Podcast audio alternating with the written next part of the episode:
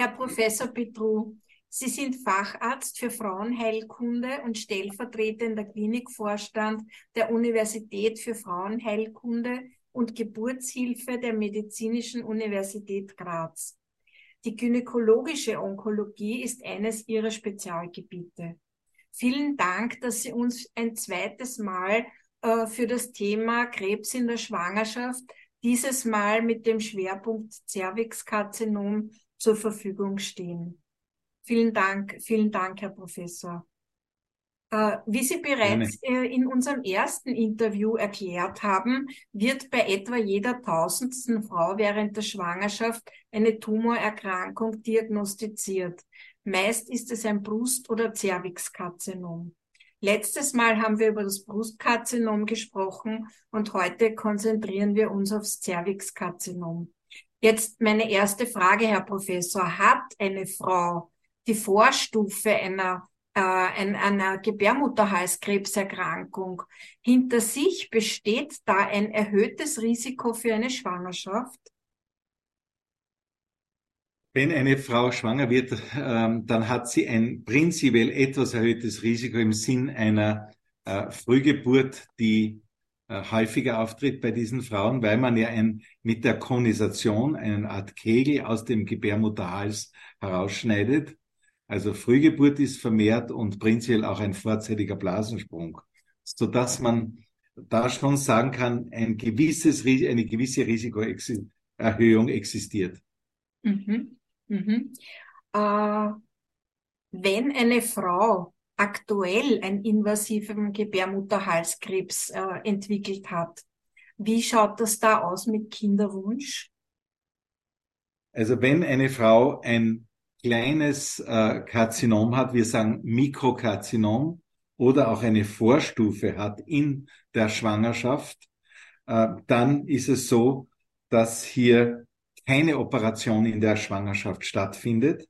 Mhm. Es hat ein ausgesprochen langsames Wachstum dieser, äh, dieser Gebärmutterhalskrebs, so dass auch sogar eine Geburt vaginal möglich wäre. Also man kann das normal auf normalem Weg kriegen, aber das, das Baby kriegen. Aber sechs Wochen nach der Geburt sollte dann eine definitive Operation erfolgen. Ob das nun eine Konisation ist, ein Kegelschnitt, ob das eine Gebärmutterentfernung ist, ob das eventuell auch Lymphknoten im Becken sind, die man entfernt, das hängt davon ab vom individuellen Fall. Aber hier sprechen wir von einer Frau, die eine Vorstufe hat oder ein kleines Karzinom, besonders kleines Karzinom, ein Mikrokarzinom in der Schwangerschaft, aktuell. Mhm. Und wie ist wenn, das, wenn, wenn das Karzinom bereits größer ist? Wenn es größer ist, äh, eine, eine, wichtige Frage, äh, dann haben wir, sprechen wir also vom invasiven, nicht mikroinvasiven, sondern invasiven Gebärmutterhalskrebs. Und da ist es natürlich schon äh, relevanter, äh, wenn wir, wie wir da vorgehen, wenn die Frau jetzt in Zukunft Kinderwunsch hat. Bei kleinen Krebsformen kann man wieder so eine Art Kegelschnitt eine Konisation machen und die Lymphknoten im Becken entfernen. Das sind die kleinen Krebsformen. Unter Umständen ist es auch so, wenn es ein bisschen größer ist, dass man wirklich den Gebärmutterhalskrebs im Gesamten abtrennt vom Gebärmutterkörper und äh, man nennt das Trachelektomie und vielleicht auch seitliches Gewebe seitlich des Gebärmutterhalses auch noch entfernt, um wirklich jeden Krebs dort äh, wegzubringen und dann näht man die Restgebärmutter an die Scheide sozusagen an. Und da ist aber immer dabei auch noch eine Muttermundsumnähung. Es ist relativ kompliziert und es muss dann auch ein Kaiserschnitt bei der Geburt erfolgen. Das ist, wie gesagt, bei einer Patientin, die jetzt einen invasiven Gebärmutterhalskrebs hat und zukünftig noch äh, Kinder haben möchte. Und das ist eine Methode, um doch noch die Gebärfähigkeit der Frau äh, sozusagen zu erhalten.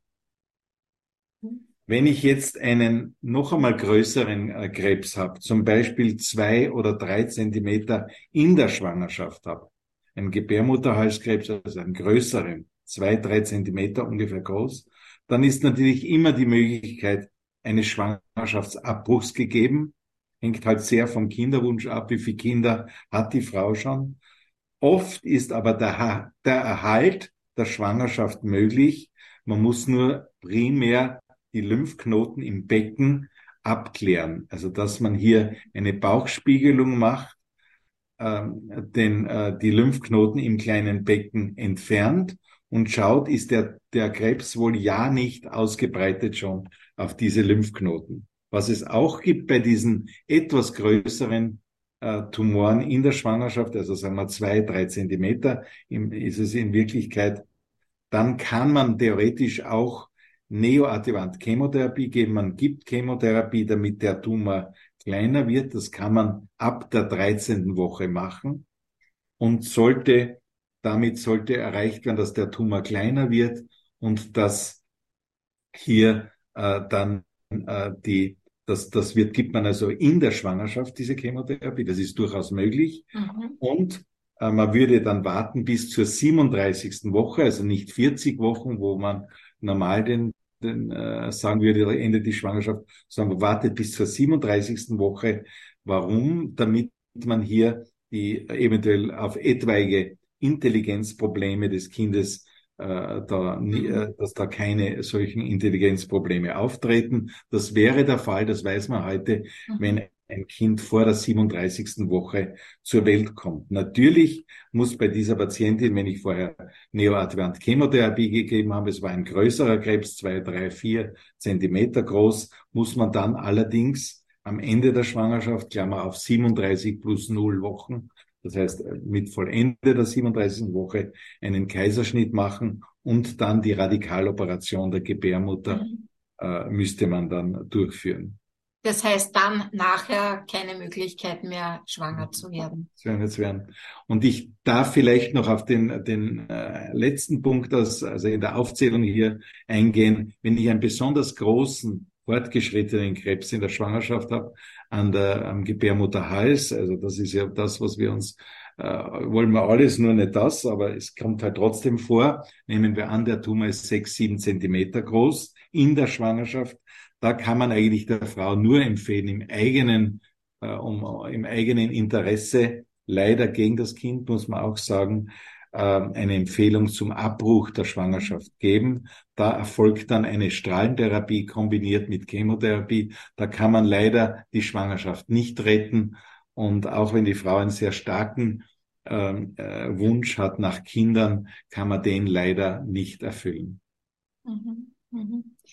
Herr Professor, können Sie uns vielleicht noch erklären, was man sich unter einem Kegelschnitt vorstellen kann beziehungsweise unter den anderen Operationsmethoden? Mhm. Sehr gerne.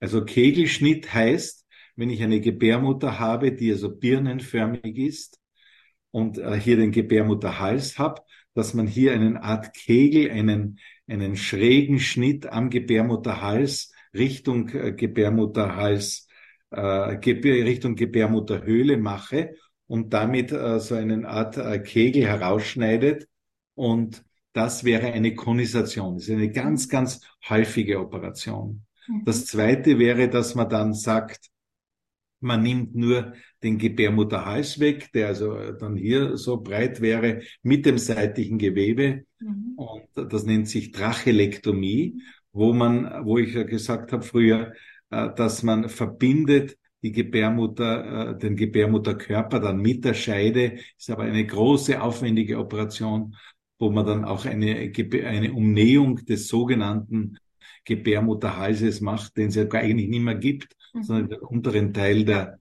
der, des Gebärmutterkörpers. Das wäre die, diese Trachelektomie, wird aber nicht sehr häufig gemacht. Ich muss mhm. sagen, wir machen es auch selten an der Klinik. Dann wäre natürlich die normale Gebärmutterentfernung, wo also einfach Gebärmutter und, äh, und zwar Gebärmutterkörper, Gebärmutterhals eben entfernt wird im Gesamten. Und dann gibt es natürlich die radikale Hysterektomie, das heißt die radikale Operation, wo man auch seitlich äh, des äh, Gebärmutterhalses noch Gewebe mit entfernt. Das mhm. ist äh, also das sind Nervengewebe, da sind Lymphknoten drinnen. Und das ist aber wirklich eine radikale Operation, die leider auch äh, durchaus Nebenwirkungen haben kann, wie Blasenentleerungsstörungen mhm. äh, oder Stuhlentleerungsstörungen äh, nach der Operation. Warum? Weil wir da eben seitlich Gewebe mit Nerven mit entfernen müssen, um den Tumor ganz sicher im Gesunden zu entfernen. Und das kann für manche Patienten schon sehr problematisch sein. Mhm, mhm. Das heißt, auch wenn keine Lymphknoten befallen sind, kann die Patientin geheilt werden mit einem Zervixkarzinom. Absolut. Und selbst wenn Lymphknoten befallen sind, ist das möglich. Mhm. Wir versuchen halt möglichst nicht eine Kombination von mehreren Therapiemodalitäten zu haben. Das heißt nicht Operation plus Strahlentherapie plus Chemotherapie, weil diese Addition der drei Faktoren führt zu mehr Komplikationen. Mhm. Deswegen versuchen wir die Therapie so zu planen, dass man mit einer Operation entweder auskommt oder von Haus aus, das gilt generell fürs Cervixkarzinom, von Haus aus eine Strahlenchemotherapie äh, durchführt. Ähm, rein Chemotherapie ist eigentlich nur üblich, also dass man nur Chemo macht, wenn, wenn hier wirklich äh, Fernmetastasen, was man also natürlich man wünscht sich auch wiederum alles, nur nicht das, aber wenn Fernmetastasen existieren würden. Mhm, mhm. Okay. Äh, angenommen, die Patientin äh, weiß nicht, dass sie an Gebärmutterhalskrebs erkrankt ist. Wann äh, oder bis zu welcher Schwangerschaftswoche werden vaginale Untersuchungen gemacht oder wie, wie kommt man da drauf in, während der Schwangerschaft, dass die Patientin an, an Cervixkarzinom erkrankt ist? Ähm, eine auch sehr, sehr gute Frage und sehr praktische Frage. Im Prinzip im Rahmen des Mutter-Kind-Passes vor der 16. Woche äh, erfolgt das. Also idealerweise ist die Patientin ja schon bei einem Gynäkologen, bei einer Gynäkologin, hat einen Abstrich gemacht, dann wird am Anfang der Schwangerschaft noch einmal ein Abstrich gemacht noch einmal genau die, äh, der Gebärmutterhals inspiziert, eben eine Gewebsprobe gemacht. Also da wird man es feststellen. Also in der Frühschwangerschaft mhm. stellt man es fest. Ganz selten, dass wir konfrontiert werden mit einem Gebärmutterhalskrebs, äh, der äh, vielleicht in der 30. Woche ist. Mhm. Habe ich schon einmal gesehen, aber das ist die extreme Rarität. Mhm. Mhm. Und vielleicht zuletzt zu sagen, äh, Cervixkarzinom ist ja eine Form von Krebs, der man vorbeugen kann heute schon. Möchten Sie da vielleicht auch noch etwas dazu sagen, Herr Professor? Sehr, sehr, sehr gerne. Gebärmutterhalskrebs ist zwar relativ selten insgesamt, die Vorstufen sind häufig, aber Gebärmutterhalskrebs, ein invasiver, tiefwachsender Gebärmutterhalskrebs ist selten. Wenn er auftritt, und vor allem wenn er größer ist, ist das leider eine sehr problematische Erkrankung, an der äh, dann die Menschen irrsinnig laborieren. Die haben irrsinnig viel Probleme damit. Äh, die können, äh, haben zum Beispiel dann unter Umständen einen künstlichen Nierenausgang, also die, dass die Harnleiter abge, dass der Hahn abgeleitet werden muss. Also ganz eigentlich sehr, sehr negative Dinge. Das kann man sich wirklich ersparen heute durch entsprechende Vorsorge, indem man wirklich einmal im Jahr eine gynäkologische Vorsorgeuntersuchung macht, mit Tastbefund, mit Abstrich, eventuell auch mit HPV-Testung, auch das gibt's natürlich. Ähm, das müssen Sie mit Ihrer Gynäkologin, mit Ihrem Gynäkologen besprechen. Aber im Prinzip ist der Abstrich eine sehr gute Maßnahme, eventuell eine Gewebsprobe. Da sollte nichts Schlimmes passieren, wenn man das regelmäßig macht.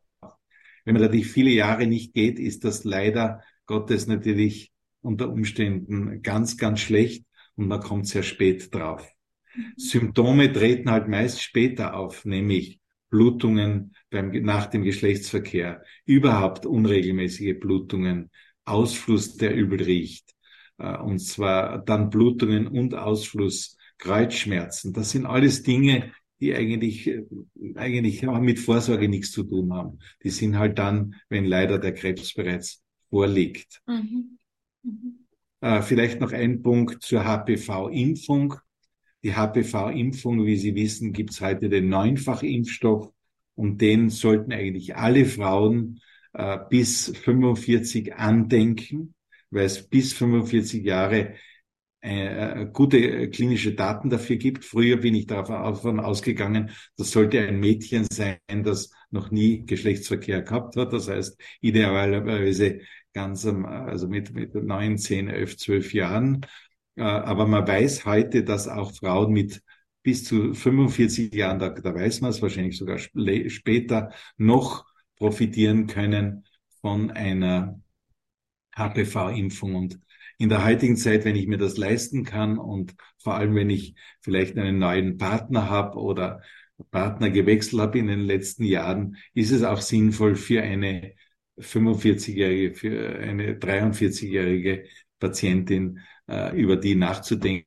Und da muss man sich einfach fragen, bin ich mir das wert, äh, diese Ausgabe zu leisten? Aber es ist ja äh, die, die Impfung im Schulalter und überhaupt bis zum 21. Lebensjahr äh, wird sie ja übernommen äh, von der, äh, von der äh, Krankenkasse. Mhm, mhm. Das heißt aber auch, dass äh, für, fürs Verständnis eigentlich der Partner der Überträger dieser Krankheit ist. Ja, Partner. Kann man das so sagen? Es, ja, man kann so sagen. Ist natürlich ein Ping-Pong auch, mhm. ja. Ähm, aber im Prinzip ja. Das ist, das kann sein, dass Sie einen Partner mit, mit, mit 17 gehabt haben und, und Sie kriegen den Gebärmutterhalskrebs assoziiert mit diesem Partner mit 50. Das kann es durchaus geben, ja. Die Latenzzeit ist sehr, sehr lang unter Umständen. Und das, äh, deswegen glaube ich, ist diese Impfung eine sehr, sehr kluge mhm. Idee. Mhm. Vielen Dank, Herr Professor, für diese wirklich großartige Beantwortung der Fragen. Gibt es irgendetwas, was wir zu diesem Thema vielleicht noch nicht bedacht haben oder gesagt haben? Fällt Ihnen da noch irgendwas ein, was wichtig wäre? Ja, ich, ich kann eigentlich nur appellieren an, an die jungen Frauen, aber auch nicht ganz mehr jungen Frauen, äh, diese Gebärmutterhalskrebsvorsorge wirklich ernst zu nehmen, äh, einmal im Jahr zum Gynäkologen, zur Gynäkologin zu gehen um damit sicherzustellen, dass man das, diese Krankheit nicht kriegt. Die ist mhm. wirklich im Einzelfall eine fürchterliche Krankheit, wenn man die mit ansieht. Ich sehe das also jeden Tag fast. Äh, und das ist nicht notwendig. Also Vorsorge sinnvoll, man kann auch schwanger werden. Sie haben heute gehört, welche Möglichkeiten sind. Selbst wenn man schwanger ist, kann man die Schwangerschaft wahrscheinlich auch austragen. Da gibt's alle möglichen Facetten. Und äh, dann die Vorsorge, äh, also die Prophylaxe, die vorbeugende Impfung. Ich meine, äh, das ist wirklich eine tolle Sache. Und da geht's nicht nur um Gebärmutterhalskrebs, sondern da geht's auch um die Möglichkeit, einen HNO-Krebs, Krebs im Bereich der Hals, Nasen, Ohren, da auch vorzusorgen äh, Analkrebs, also After, ein Krebs im Afterbereich. Also da kann man äh, schon viel tun und mir tun schon die Frauen sehr leid, die äh, mit äh, immer wieder Abstrichkontrollen, äh, Biopsien, Konisationen, äh, Laserungen etc. konfrontiert sind. Das resultiert nur daraus, dass man hier eigentlich ähm, nicht äh, eine entsprechende vorbeugende Maßnahme getroffen, getroffen hat. Mhm, mhm. Vielen Dank, Herr Professor. Sehr gerne. Es war wie immer ein Vergnügen, mit Ihnen zu plaudern. Ich hoffe, dass da viele Patientinnen profitieren. Ja, das wäre Informationen und dass sie keine Angst haben mhm. vor einer, vor allem vor der Vorsorge und vor der einer Impfung sollten Sie keine Angst haben. Mhm. Alles Gute auch Ihnen persönlich. Alles Gute. Vielen Dank für Ihre Zeit. Allen Patientinnen, die Sie das anschauen oder auch gesunden Frauen ähm, wünsche ich äh,